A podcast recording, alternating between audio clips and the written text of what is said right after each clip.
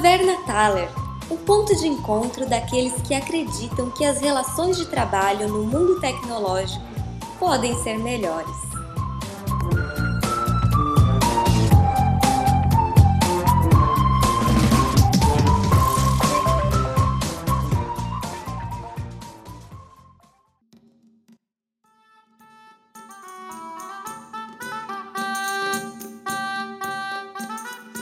Nosso viajante agora conhece o caminho da taverna e também já é conhecido por lá. Basta um cumprimento ao guardião e adentrar o salão em busca de uma curiosa figura mítica, muito popular na Taverna Thaler.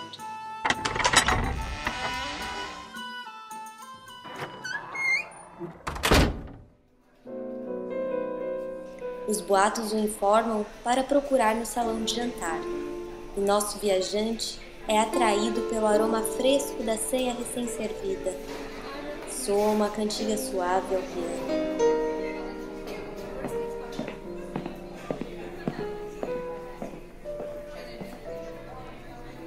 Ei, Valmir Filho, certo? Bom, me disseram para falar com você. Mas antes de a gente conversar, você poderia se apresentar? Para eu ter certeza de que você não é um impostor? Uh, eu gosto de usar um, um conceito que eu estudei num livro chamado Personal Branding, que ele chama de ifenização. Uh, Para eu descrever a mim mesmo, eu vou usar esse conceito. Então eu diria que eu sou um desenvolvedor, testador, hífen blogueiro, hífen tradutor, hífen palestrante, hífen freelancer. Uh, eu trabalho na Thaler e aqui na Thaler hoje eu trabalho como desenvolvedor, puxando histórias de valor junto com o time, mas também como um tipo de coach em práticas de Agile Testing. Então eu procuro disseminar a cultura do Agile Testing entre o time. Eu iniciei um projeto aqui no próprio repositório do GitHub da Thaler, que é um framework para testes de interface de aplicações Drupal, que é o Drupal Protractor Framework. Uh, e além desse, desse framework, outros projetos que eu tenho são... Eu tenho um blog focado em assuntos relacionados específicos de teste, qualidade de software, que é o talkinabouttesting.com. Além do blog, eu tenho uma série de vídeos também, onde eu procuro ensinar algumas técnicas de teste automatizado para interface, para interface de usuário com o Protractor, que eu chamei de Aprendendo Protractor e ele está disponível no YouTube.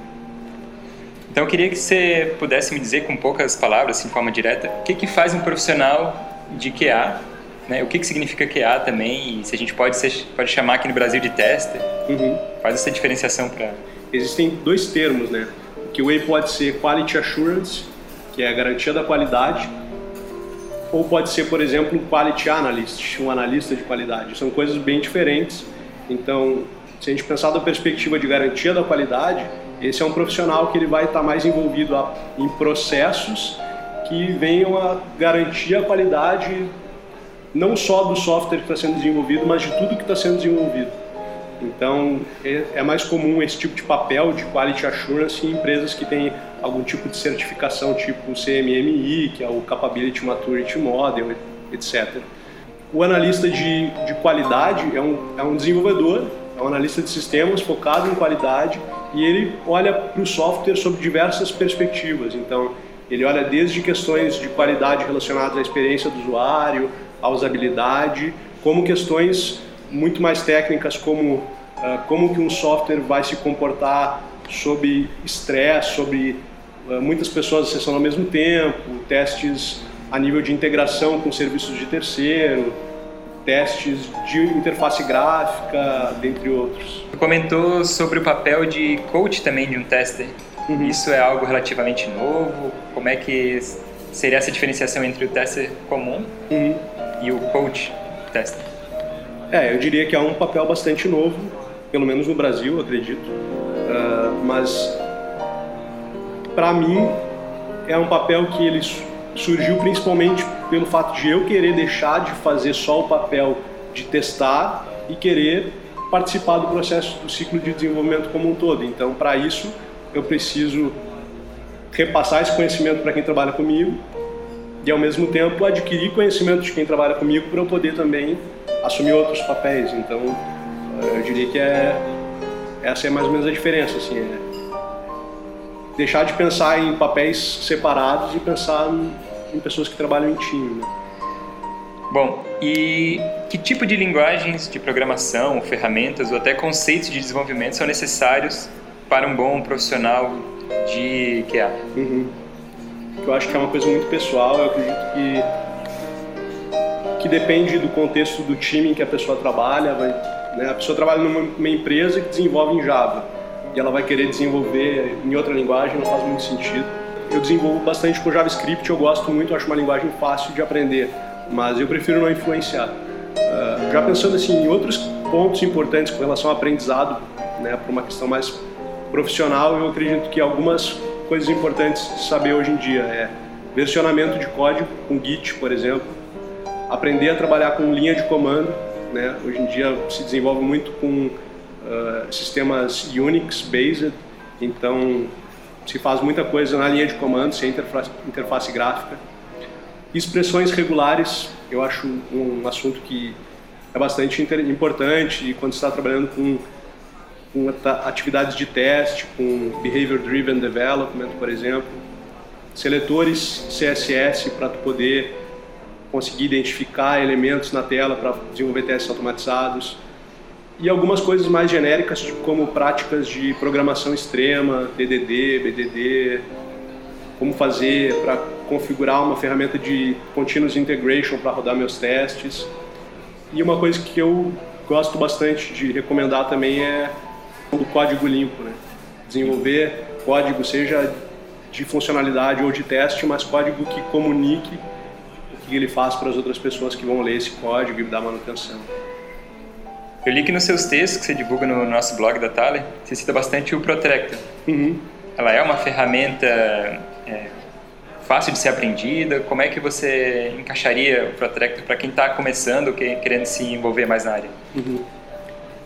O Protractor é, uma, uma, é um framework para testes automatizados de aplicações web focados focado em Angular Applications.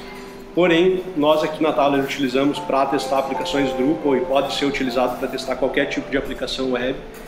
Eu considero uma ferramenta fácil de aprender e principalmente para quem já tem conhecimentos de JavaScript, porque é a linguagem utilizada uh, por esse framework. Uh, e também é interessante assim para desenvolvedores que estão se interessando em começar a desenvolver testes não só nas camadas mais baixas, mas também na camada de interface de usuário. É, hoje em dia se desenvolve testes a nível de unidade com Jasmine, que é a biblioteca que o Protractor utiliza, então a sintaxe é basicamente a mesma.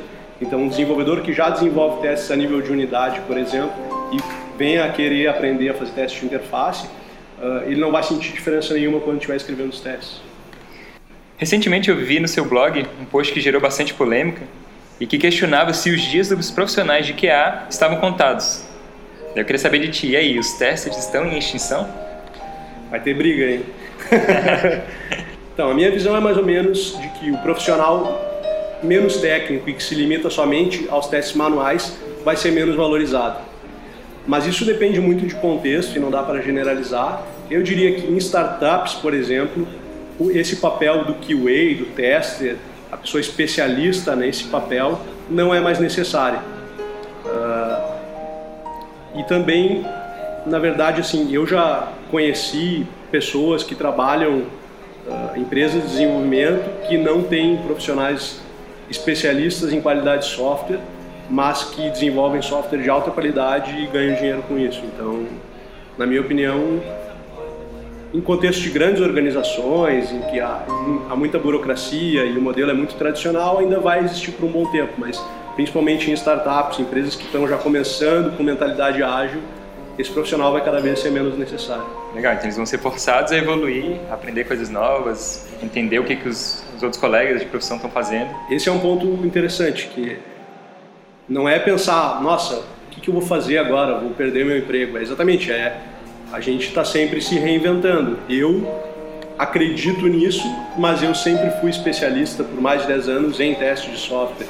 É questão de eu me reinventar O que, que eu preciso para conseguir estar tá trabalhando num time que não, não depende mais de uma pessoa específica. Então, eu estou desenvolvendo uh, skills de back-end, skills de front-end, skills voltadas mais a questões de operações. Então, é a questão da, da pessoa querer se reinventar ou então ficar para trás mesmo. Né? Daí, até eu já vi pessoas falando assim: até existem empresas que vão continuar contratando pessoas para fazer só teste manual mas não são as empresas mais legais de se trabalhar. Então é depende do que, que tu quer para ti, né? Sim. Existe uma tendência entre os profissionais, entre os times ágeis, de se trabalhar com uma coluna de QA, né, na, nos boards de Kanban. eu queria saber se você acha que essa coluna ela ajuda ou atrapalha a produtividade e a performance de times ágeis. A minha opinião é de que depende muito do nível de maturidade do time, principalmente. Uh, nós aqui na Thaler já utilizamos e eu, eu diria que nós amadurecemos para não precisar mais. Então, assim, a minha visão é de que a longo prazo ela atrapalha, principalmente pela questão da separação de responsabilidades entre quem vai desenvolver e quem vai testar. Algumas pessoas vão dizer que isso não faz sentido, uh, porque se a mesma pessoa que desenvolver uh, testar, ela vai estar viciada no código que ela fez e coisa e tal. Mas para isso existem outras técnicas, como o desenvolvimento guiado por testes, onde tu desenvolve o teste primeiro, ou seja, tu não está viciado num código porque ele ainda nem existe mesmo. Né? A programação impar ajuda a ter uma pessoa do teu lado programando junto contigo e tendo uma perspectiva diferente da tua quando olhando para a aplicação. Então, Uh, a minha visão é mais ou menos nesse sentido, assim, em times maduros, a coluna de QA ela mais atrapalha do que ajuda. Em times não tão maduros, ela ajuda, mas a gente tem que entender que ela não precisa existir para sempre. Então você acha que é possível não ter essa coluna? E eu queria saber quais são então os riscos inerentes de se tomar essa decisão de tirar a coluna de QA do board de Kanban. Certo.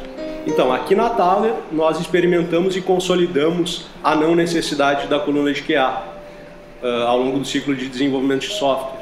E hoje, uh, a minha, na verdade, não é nem a minha visão, nós temos dados que comprovam que as nossas demandas de falha diminuíram depois dessa mudança. Portanto, eu diria que sim, é possível fazer essa mudança e ela trazer valor para quem for utilizar. Aí eu gostaria de separar assim, algumas vantagens e riscos né, de, de utilizar essa abordagem.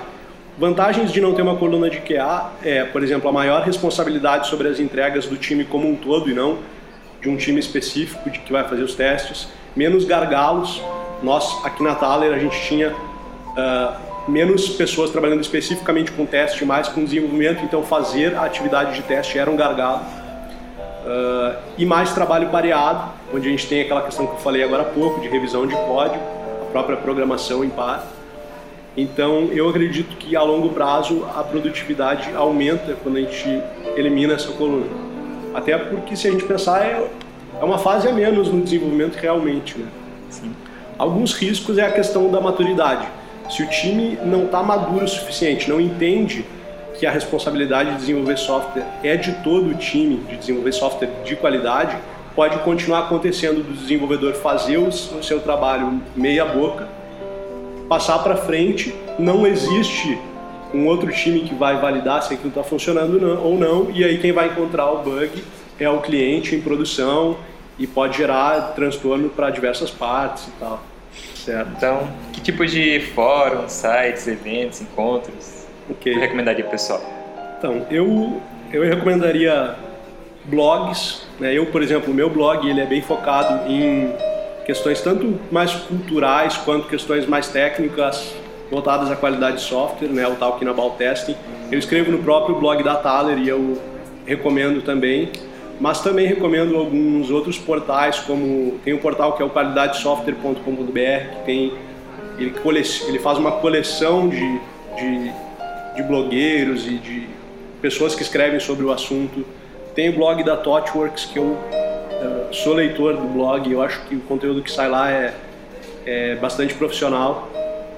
Uh, eu gosto muito de pensar assim que as, as a informação está acessível, então assim, Google, pro, tá, com uma dúvida específica sobre um assunto X, vou procurar no Google, vou procurar no Stack Overflow, que é uma ferramenta para desenvolvedores procurarem né, assuntos, resolução de, de problemas. Uh, próprio GitHub, assim, às vezes eu, eu quero construir alguma coisa, mas alguém já pode ter criado, então, e pesquisar o que, que já foi criado antes de sair tentando resolver problemas. Uh, outras coisas que eu gosto de recomendar é o, a plataforma do Code Academy, que é uma plataforma de auto-ensino em desenvolvimento de software. Então, tu não precisa de professores, eu já conheci crianças que aprenderam a desenvolver ali. Então é uma plataforma muito rica. Tem o Udemy, eu recomendo redes sociais, Twitter, de pessoas, né? Tu tem que te relacionar com as pessoas que falam sobre o que tu quer aprender. E uma coisa que eu, eu gosto muito de recomendar também, bibliografia mesmo, alguns livros, né? Tipo, eu tô lendo o Clean Code e tá mudando a forma como eu penso em desenvolver código. Tem o Clean Coder também, que é que fala muito do, do profissional que desenvolve código, né? Da, da, ética por detrás de tudo isso, assim. Então, né, a gente pode ter muita coisa na internet, mas é muito bom a gente né, olhar para as referências, olhar para trás, olhar para quem já falou sobre isso, tá? Hum, interessante. Mas agora eu tenho que ir. Valeu, Valmir. Até mais.